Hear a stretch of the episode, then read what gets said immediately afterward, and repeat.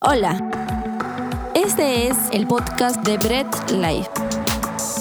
Ponte cómodo y deja que Dios te hable a través de cada mensaje. ¿Qué tal? Ahí preséntate, dile mi nombre, dile tu dirección, no le des tu cuenta bancaria.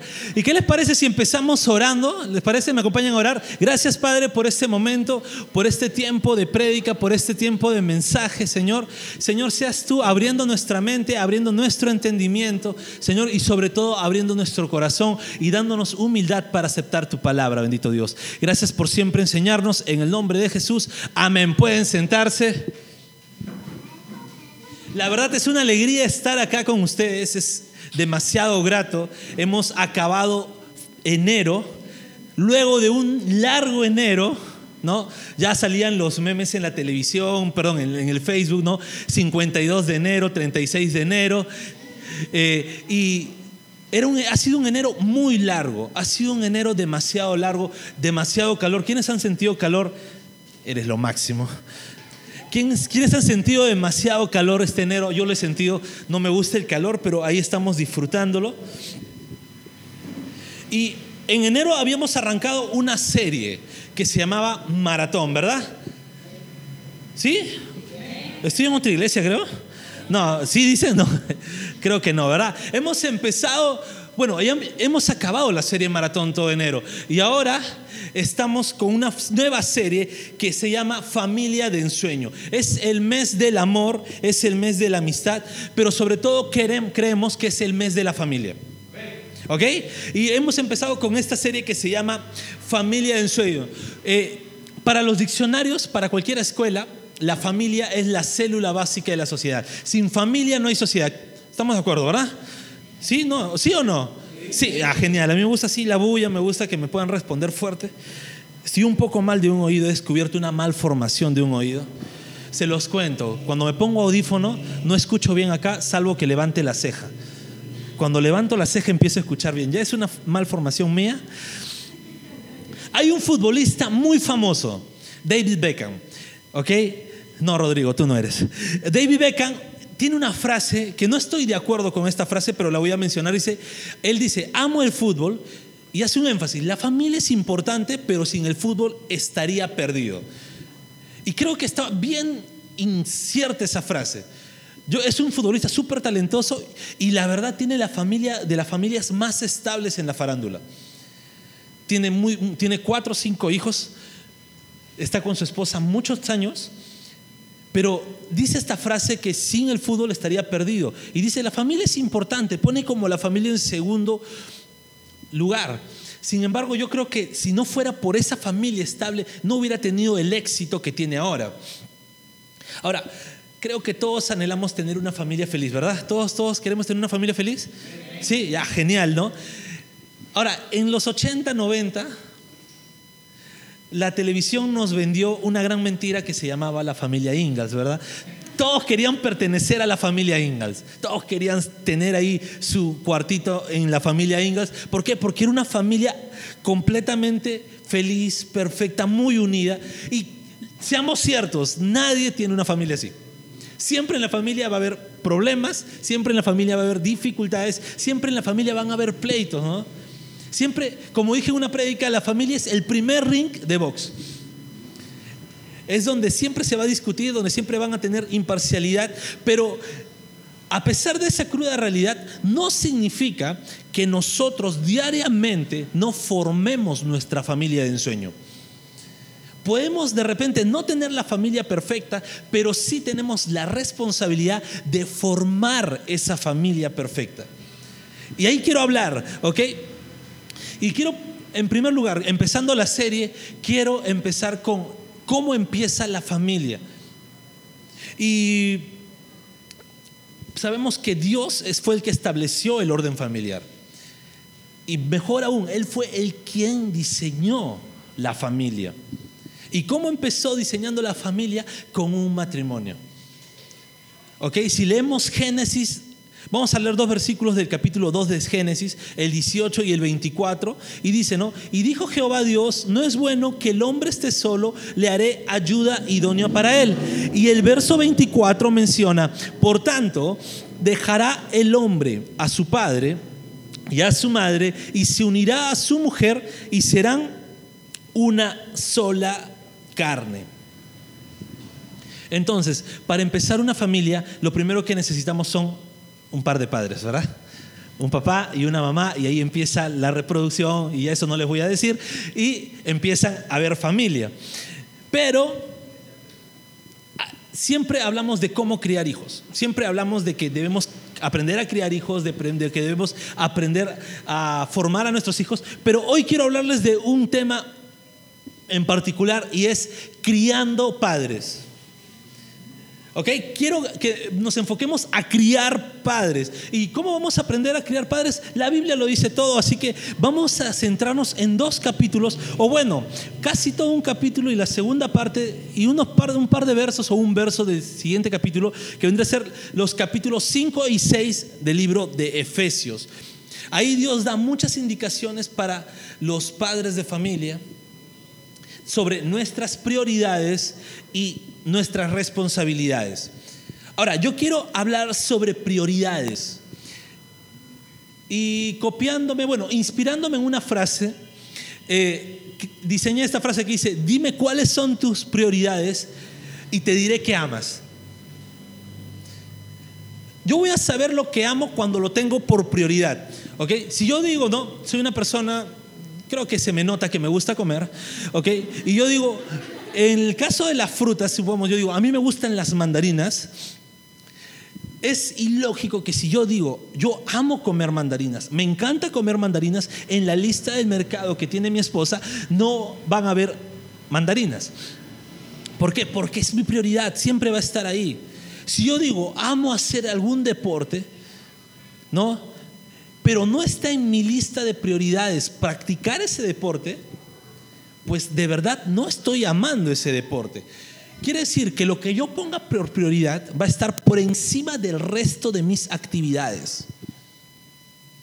Bien, todo lo que yo tenga por prioridad va a estar por encima del resto de mis prioridades. Y yo quisiera hacer una dinámica con ustedes. Sea que tengan lugar donde apuntar o en su celular, escríbanme tres prioridades que ustedes tengan día a día en su vida tres prioridades o piensen tres prioridades que ustedes tengan en su vida. Y esto va para todos. Piénsenlas o escríbanlas. Y al costado, quiero que me pongan cuánto tiempo le dedican a esa prioridad. Bien, quiero que pongan solamente tres prioridades que ustedes crean tener. Y al costado, cuánto tiempo le dedican a esa prioridad. Vamos, ahí les voy a dejar un minuto. No vale mirar al costado para los que son casados, porque de repente no está el nombre de ustedes ahí. ¿Ok? Así que no vale, no vale también decir, apunta tú, yo miro. Bien, y al costado, no, no, está, no está difícil poner prioridades, así que no nos vamos a demorar mucho. Yo quisiera, en esa lista de prioridades, ¿quiénes pusieron mi esposo o mi familia? ¿Quién puso eso? ¿Mi esposo o mi familia? ¿Y cuánto tiempo le dedican al día a ello? Y ahí está, ¿no? ¿Cuánto tiempo le dedican? Porque yo puedo poner fácil, ¿no? Mi esposa, mi prioridad. ¿Cuánto tiempo le dedicas al día? Diez minutos. Entonces, a lo que yo le doy prioridad, yo tengo que darle tiempo. Ahora, ¿cuál debe ser la prioridad de los padres. ¿Cuál debe ser una prioridad en los padres? Si yo quisiera eso sí ponerlo, son cuatro prioridades que yo veo para todo padre, para que aprendan a criar padres. Hay cuatro prioridades muy importantes y yo quiero que lo pongan en la pantalla. Primero es Dios. Mi primera prioridad como padre siempre tiene que ser Dios. Y no solamente como padre, como persona y en todo momento mi primera prioridad debe de ser Dios. Mi segunda prioridad como padre debe ser mi cónyuge, sea mi esposa o mi esposo, en el caso de las mujeres. Ahora, quiero ser porque de repente hay algún ahí purista o alguna persona que, que me diga, no, no, no, no, no, después de Dios tiene que ser tu hijo. Pues déjame decirte que tu hijo cumple sus 13 años, te va a dejar de hablar. Estoy a un año de que mi hijo me ignore. Así que todavía le puedo, me, tiene que aguantar. Y se está riendo ahorita. ¿Ok? A los 18 años tu hijo se va a querer ir de tu casa. Es una mentira grande que se va, pero se va a querer ir de tu casa. No se va a ir, no se preocupen, pero se va a querer ir de tu casa. Se ríen, ¿verdad? Entonces, cuando tu hijo se case, ya no se va a querer ir de tu casa, tú lo vas a votar. ¿Y quién se va a quedar contigo? Tu esposo o tu esposa. Por eso tu segunda prioridad en la vida debe ser tu esposo o tu esposa. Muy aparte que Dios mismo lo estableció así cuando dijo que el hombre se unirá a su esposa y formarán una sola carne. Así que luego de Dios tu prioridad tiene que ser tu esposo o tu esposa o tu cónyuge. Segunda, tercera prioridad es tus hijos. Sea que tengas uno, dos, tres, y quiero quedar hasta tres, no quiero decir más, pero sea que tengas uno, dos, tres hijos, tu tercera prioridad son tus hijos. Y tu cuarta prioridad es tu hogar, tu casa, el lugar donde vives, sea eh, el hogar donde formes. Pero no puedo poner mi casa por encima ni de mis hijos, ni mi casa por encima de mi cónyuge. ¿Ok? Ahora, no coloco mi trabajo, ni coloco mm, alguna otra actividad diaria por encima de esto, porque vendrían a ser responsabilidades que simplemente complementan las prioridades. ¿Ok? Eh, porque si trabajo es para sostener a mi cónyuge, mis hijos y mi casa. ¿Ok? Yo no trabajo porque quiero, sino si trabajo es porque tengo que sostener a mi esposa, tengo que sostener a mis hijos y tengo que mantener mi casa. Tengo que pagar gastos de mi casa, tengo que pagar, arreglar mi casa. Si sirvo en la iglesia, es por amor a Dios. Porque amo servir en la iglesia, no puedo estar sin servir a la iglesia. Todos los que quieran servir a la iglesia y amen eso también pueden servir. Pregunten nomás, no se preocupen, las puertas están abiertas para todos los que sirven, los que quieren servir, pero son complementos de mis prioridades no escapan mis prioridades, no van por encima de mis prioridades, son complementos. Ahora, pero como complementos no los puedo poner por encima. Yo no puedo decir, no, puedo, no tengo tiempo para mis hijos porque trabajo.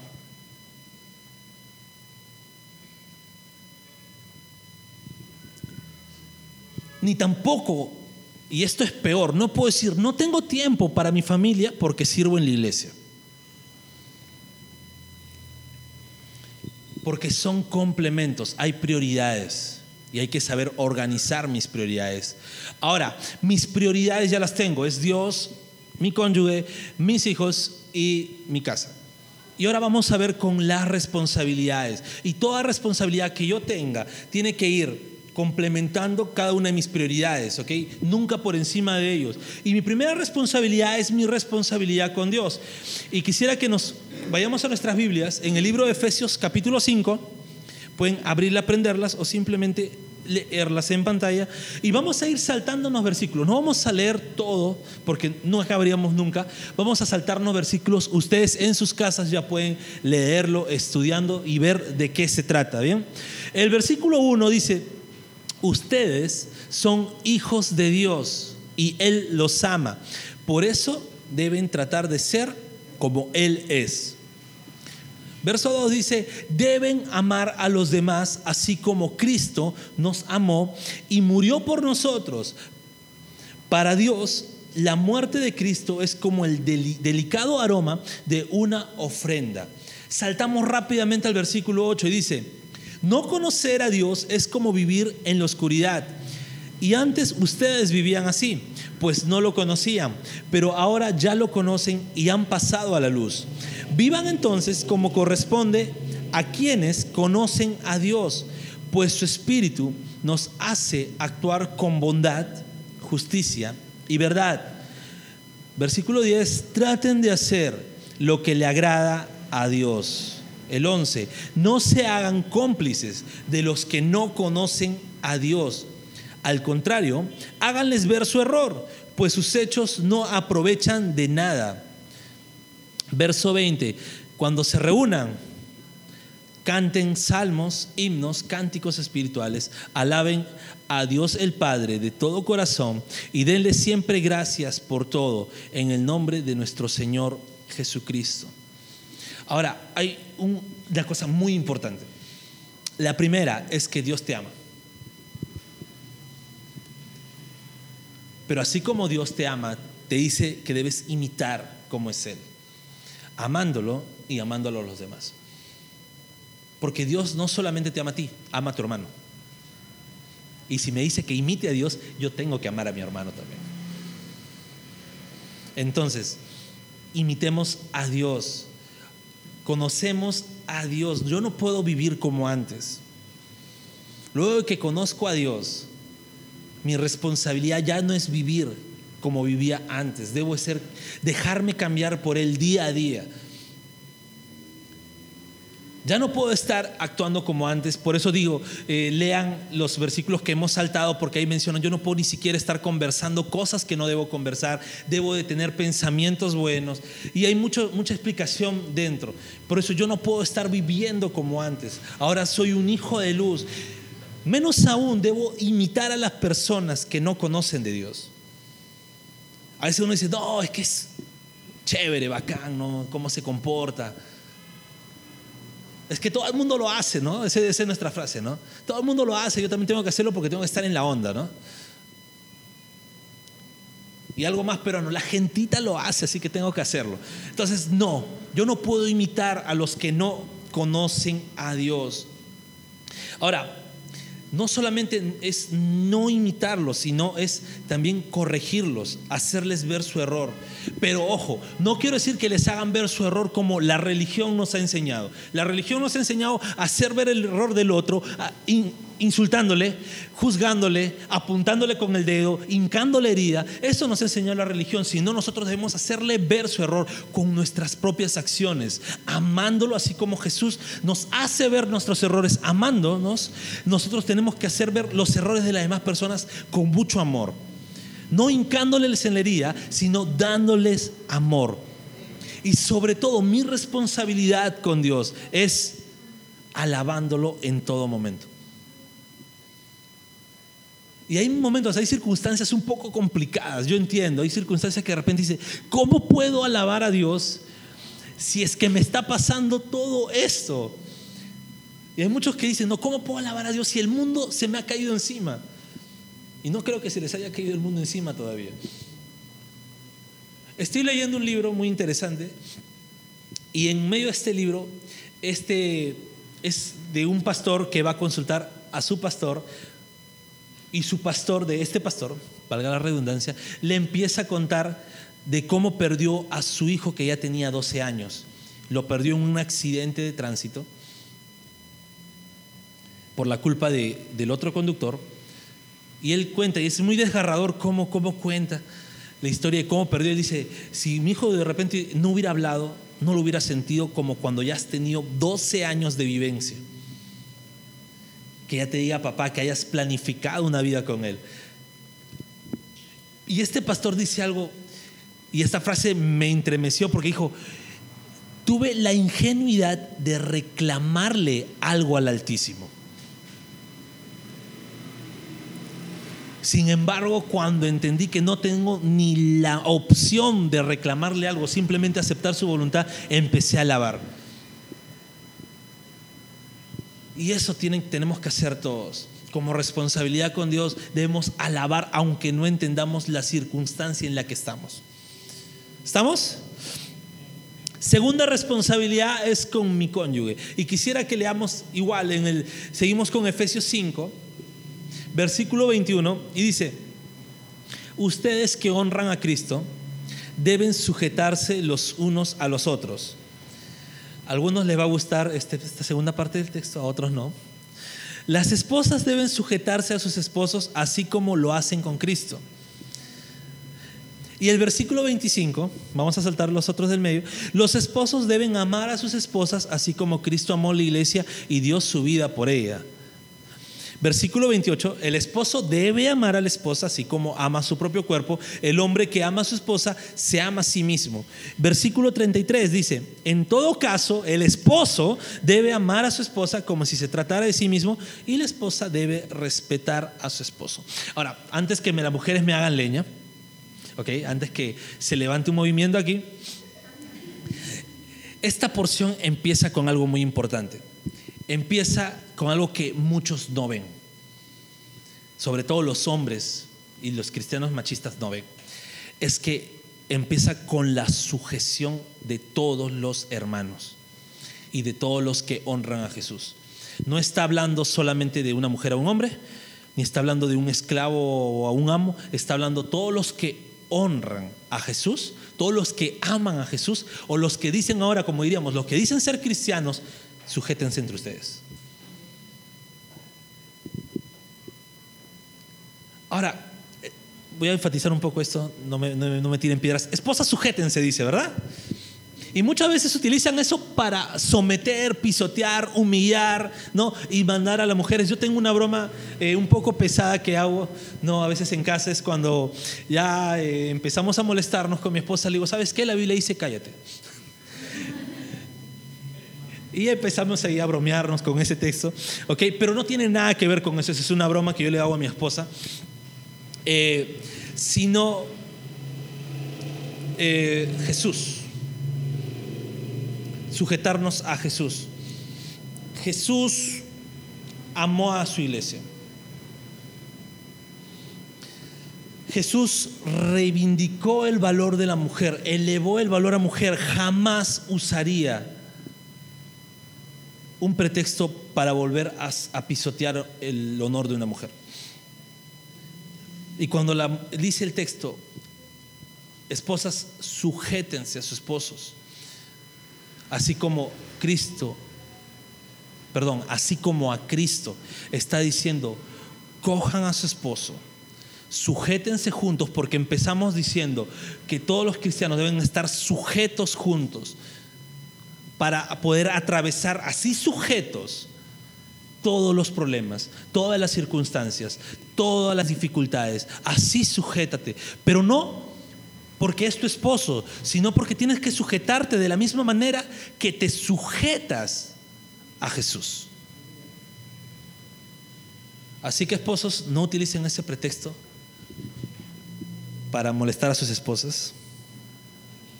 Ahora me voy a agarrar con los hombres y dice, esposos, amen. Y es un poco gracioso porque tres veces dice, esposos, amen. ¿Será que el hombre es tan cabezadura que se olvida de amar a su esposa? Yo creo que no se olvida de amar, solamente que muchas veces no sabe cómo demostrar su amor. Y hay hombres a veces un poco cavernícolas, acepto, somos cavernícolas, que no saben demostrar ese amor a sus esposas. Yo sé que acá no pasa eso, yo sé que todos acá son súper detallistas, ¿no? Sí, sí, sí, sí, acá todos somos detallistas. Obis dice, eso no sonó tan varonil, pero El amor que el esposo debe tener a su esposa es imitando el amor que Jesús tuvo a su iglesia. Un amor que lo entrega todo. Un amor que no le teme a la muerte incluso por, amor a sus esposas. Algo importante que quiero recalcar es que acá Pablo no está recalcando de repente a decirle a la mujer, ustedes no, no amen a sus esposos, sino que en la personalidad de la mujer está más sencillo el amor. En la personalidad de la mujer está que ame con mayor naturalidad. Ahora, no quiero generalizar que de repente diga, no, el hombre no sabe amar, no, pero en general es que la mujer sabe amar y el hombre muchas veces no sabe demostrar ese amor.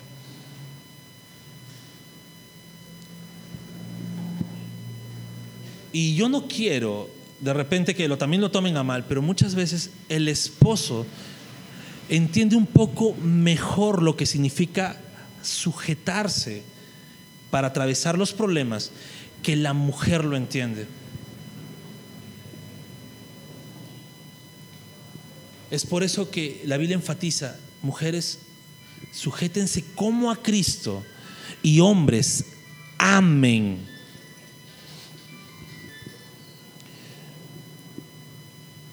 Ahora, este punto lo podemos concluir con que el hombre debe amar a su esposa como si se tratara de el mismo hombre. Ayer leí algo eh, que me interesó bastante. No, no lo escribió un cristiano, es más, lo escribió un conductor de radio un poco, se puede decir, vamos a decirle ateo, pero no dijo algo menos bíblico de lo que pudo escribir, porque él dijo, no se trata de que por encima de ti pongas a la otra persona, se trata que la pongas a tu nivel, que estés con ella, que la ames así como te amas a ti mismo. Y hay algo, no puedes amar a otra persona si es que primero no te amas tú. Y me encantó eso. Y así es el amor que debe tener el hombre a su esposa, el amor que debe tener la esposa al esposo. Y ese amor es un amor sujeto en Jesús. Esa es tu responsabilidad con tu cónyuge. Y ahora sí, como seguimos criando padres, tenemos que ver cómo criar también los padres a sus hijos. Y tengo que ver mi responsabilidad con mis hijos. Y ahí quiero que pasemos al siguiente capítulo de Efesios, que es Efesios 6, versículo 4. Y dice, ustedes padres no hagan enojar a sus hijos, más bien edúquenlos y denles enseñanza cristiana. Es un solo texto, de repente lo podemos ver muy simple, pero este texto es muy profundo. Hay tres indicaciones de los padres a los hijos. Primero, ¿no? Y todos los que son hijos de repente acá se van a alegrar, ¿no? Y si tienen a sus papás acá van a decir, te lo dije. Yo sé que mi hijo se va a alegrar atrás. Eh, primero, no los provoques, ámalos. No hagas que tus hijos te tengan miedo, sino provoca que ellos te tengan un respeto, amor, admiración, que te vean a ti como un amigo al que pueden contar sus cosas. Que de repente no digan, oye, ¿sabes qué? No, no puedo contarle esto a mi papá porque me va, me, va, me va a castigar, me va a pegar, me va a golpear, me va a torturar, ¿no? No, tú tienes que lograr que tus hijos te tengan ese valor, esa admiración de poder contarte sus cosas. Segundo, dales educación.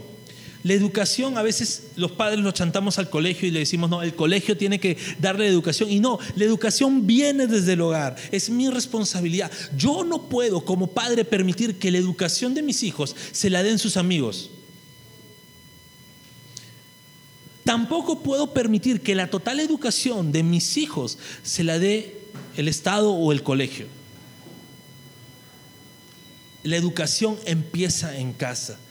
Mi responsabilidad como padre hacia mis hijos es educarlos. Y tercero, enséñales de Dios. La mejor herencia que le puedes dejar a tus hijos es darle valores cristianos. Enseñarles a tal punto lo que dice la Biblia, enseñarles a tal punto que ellos mismos cuando tengan conciencia, cuando tengan responsabilidad, digan, ese Dios que mis padres me enseñaron, ese Dios quiero que también sea mi Dios. Eso es mi deber con mis hijos, que ellos mismos reconozcan al Dios que les enseñé y digan, yo también quiero servir, alabar, amar a ese Dios. Y para acabar, mi responsabilidad con mi casa. Y ahora sí quiero salirme del libro de Efesios y quiero irme al libro de 1 Timoteo 5:8 y dice, porque si alguno no provee para los suyos y mayormente para los de su casa, ha negado la fe y es peor que un incrédulo. Y eso está fuerte. Como deber, siendo padre, yo debo proveer a mi casa. Debo ver las necesidades de mi casa. Debo ver qué es lo que falta en mi casa, qué es lo que falta en mi hogar, qué es lo que le falta en mi casa para mis hijos, qué es lo que le falta en mi casa para mi esposa. E inclusive, ¿qué es lo que falta en mi casa para que mi familia pueda tener una relación con Dios? Pero eso yo tengo que aprender a proveer. El no proveer a mi familia, es como si yo negara públicamente que soy cristiano. Si yo no proveo a mi familia, es como que negaría que Cristo murió por mí. Y a veces vemos muchos cristianos, entre comillas, que tienen hogares descuidados porque no proveen y están negando su fe por no proveer. Es más, si yo no proveo en mi hogar, es como si fuera el peor de los peores. Porque dicen, eres peor que si fueras un incrédulo. Porque hasta los incrédulos, a las personas que no tienen a Dios en su corazón, proveen a sus hogares. Así que mi responsabilidad en mi casa es lucharla. Tienes que lucharla, tienes que, vas a sufrir de repente trabajando, lo vas a hacer. Vas a trabajar, vas a sudar duro, lo vas a hacer. Pero no puedes dejar de proveer a tu hogar. Si no quieres considerarte el peor ante los ojos de Dios y ante los ojos de las más personas, provee a tu hogar.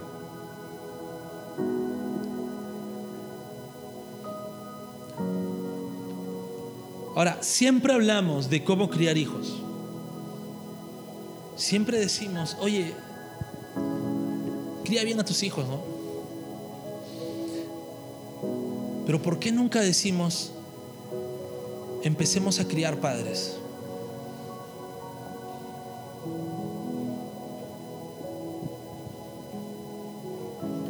Ahora, toda mi responsabilidad como padre lo encuentro en la palabra de Dios. Así que estudiala todos los días. No dejes de escudriñar la Biblia, no dejes de que la Biblia sea tu firmeza y tu estándar de vida.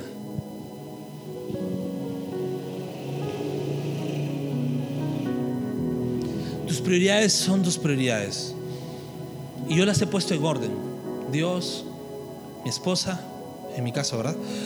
Mis hijos en mi casa. Las quise poner en orden, porque cuando no hay orden hay desorden y cuando hay desorden empieza el caos. Y entre mis prioridades tampoco no puedo saltar uno por encima del otro. Siempre mi prioridad principal debe ser Dios. Mi segunda prioridad, mi cónyuge. Mi tercera prioridad, mis hijos. Y mi última prioridad, mi hogar. Y en medio de esas responsabilidades, perdón, de esas prioridades, tengo responsabilidades que van a complementarse y suplir mis prioridades, van a alimentar mis prioridades. Aprendamos a ser responsables en cada aspecto de mi vida, en cada aspecto de mi prioridad. Debo de amar a Dios, alabarlo siempre, pase lo que pase mantener una relación, una comunión con Él siempre. Debo de amar a mi esposa.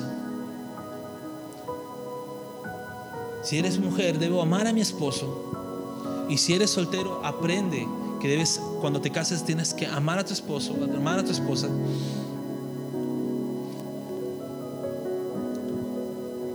Debo de enseñar y educar a mis hijos, no creyéndome superior a ellos ni imponiendo una autoridad. Porque en primer lugar tus hijos ni siquiera son tuyos, es un regalo que Dios te ha dado. Y es una herencia que Dios te ha dado y es mi responsabilidad cumplir con ellos. Así que educa bien a tus hijos, educa bien, enséñale de las cosas de Dios. Y sobre todo porque ellos no van a escuchar al pastor, ellos no van a escuchar al predicador de moda, ellos van a ver a Jesús a través de ti. Ahora, Jesús siendo Dios, Él diseñó la familia, Él diseñó el pilar de la familia, que son los padres, y sobre todo, Él enseñó algo muy importante, de lo que es morir por alguien que amas. Y el matrimonio los padres es el ejemplo de amor que Jesús también dio. Ese amor que entrega todo, ese amor que da todo, incluso hasta su vida. Y nosotros como padres podemos de la misma manera sacrificarnos por nuestros hijos, porque primero Jesús se sacrificó por nosotros.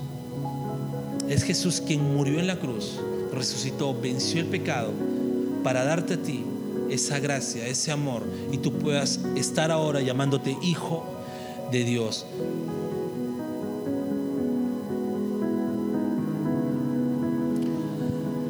Criemos buenos padres. Es la mejor forma de predicar un buen evangelio. Porque vamos a estar predicando un evangelio no solamente con palabras, sino con hechos. Hay una frase que me encanta de Paul Washer y es eh, tu ministerio.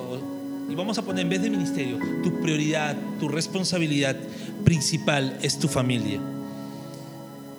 No hay iglesias fuertes sin familias fuertes.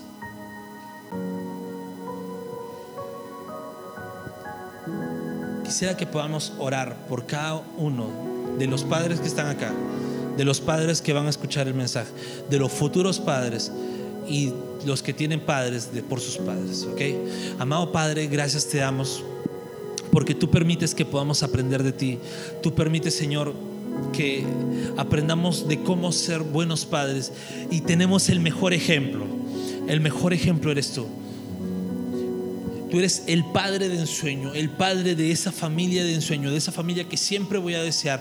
Tú eres ese padre digno de admirar, ese padre que merece toda la adoración, toda la gloria, Señor. Y permite que nosotros te podamos imitar. Ahora que somos hijos tuyos, permite, Señor, que podamos imitarte en todo sentido, que podamos imitarte dejando atrás esa vida de oscuridad, dejando atrás, Señor, esa oscuridad que me da el mundo, sino siendo hijos de luz. Permite que pueda amarte, que pueda alabarte en todo momento. Permite, Señor, que pueda amar a mi esposa en todo momento, Señor. Que puedas, Dios, satisfacer sus necesidades, que pueda, Señor, eh, cumplir con ese amor que tú me has encargado para ella. Señor, también permite que pueda educar bien a mis hijos, que pueda enseñarles de tu palabra, que pueda enseñarles, Señor, con mi ejemplo a ese Dios que tanto amo, que tanto sirvo, y que ellos puedan ver a Jesús a través de mí. Y bendito Dios, permite que también pueda ser responsable en mi hogar, que pueda, Señor, trabajar duro para poder cumplir las necesidades de mi casa. Gracias, Señor, porque tú nos vas a renovar nuestras fuerzas. Te pedimos también por cada padre que está en este lugar. Señor, tú seas enseñándole día a día a través de tu palabra. Y Dios Todopoderoso, por cada hijo que está acá, que tú puedas hacerles entender la dura responsabilidad que es también ser padre. Gracias te damos por cada una de las personas que han venido y de las que no han podido venir, Señor. Y seas tú, Dios, siempre redarguyendo sus vidas. En el nombre de Jesús. Amén y amén.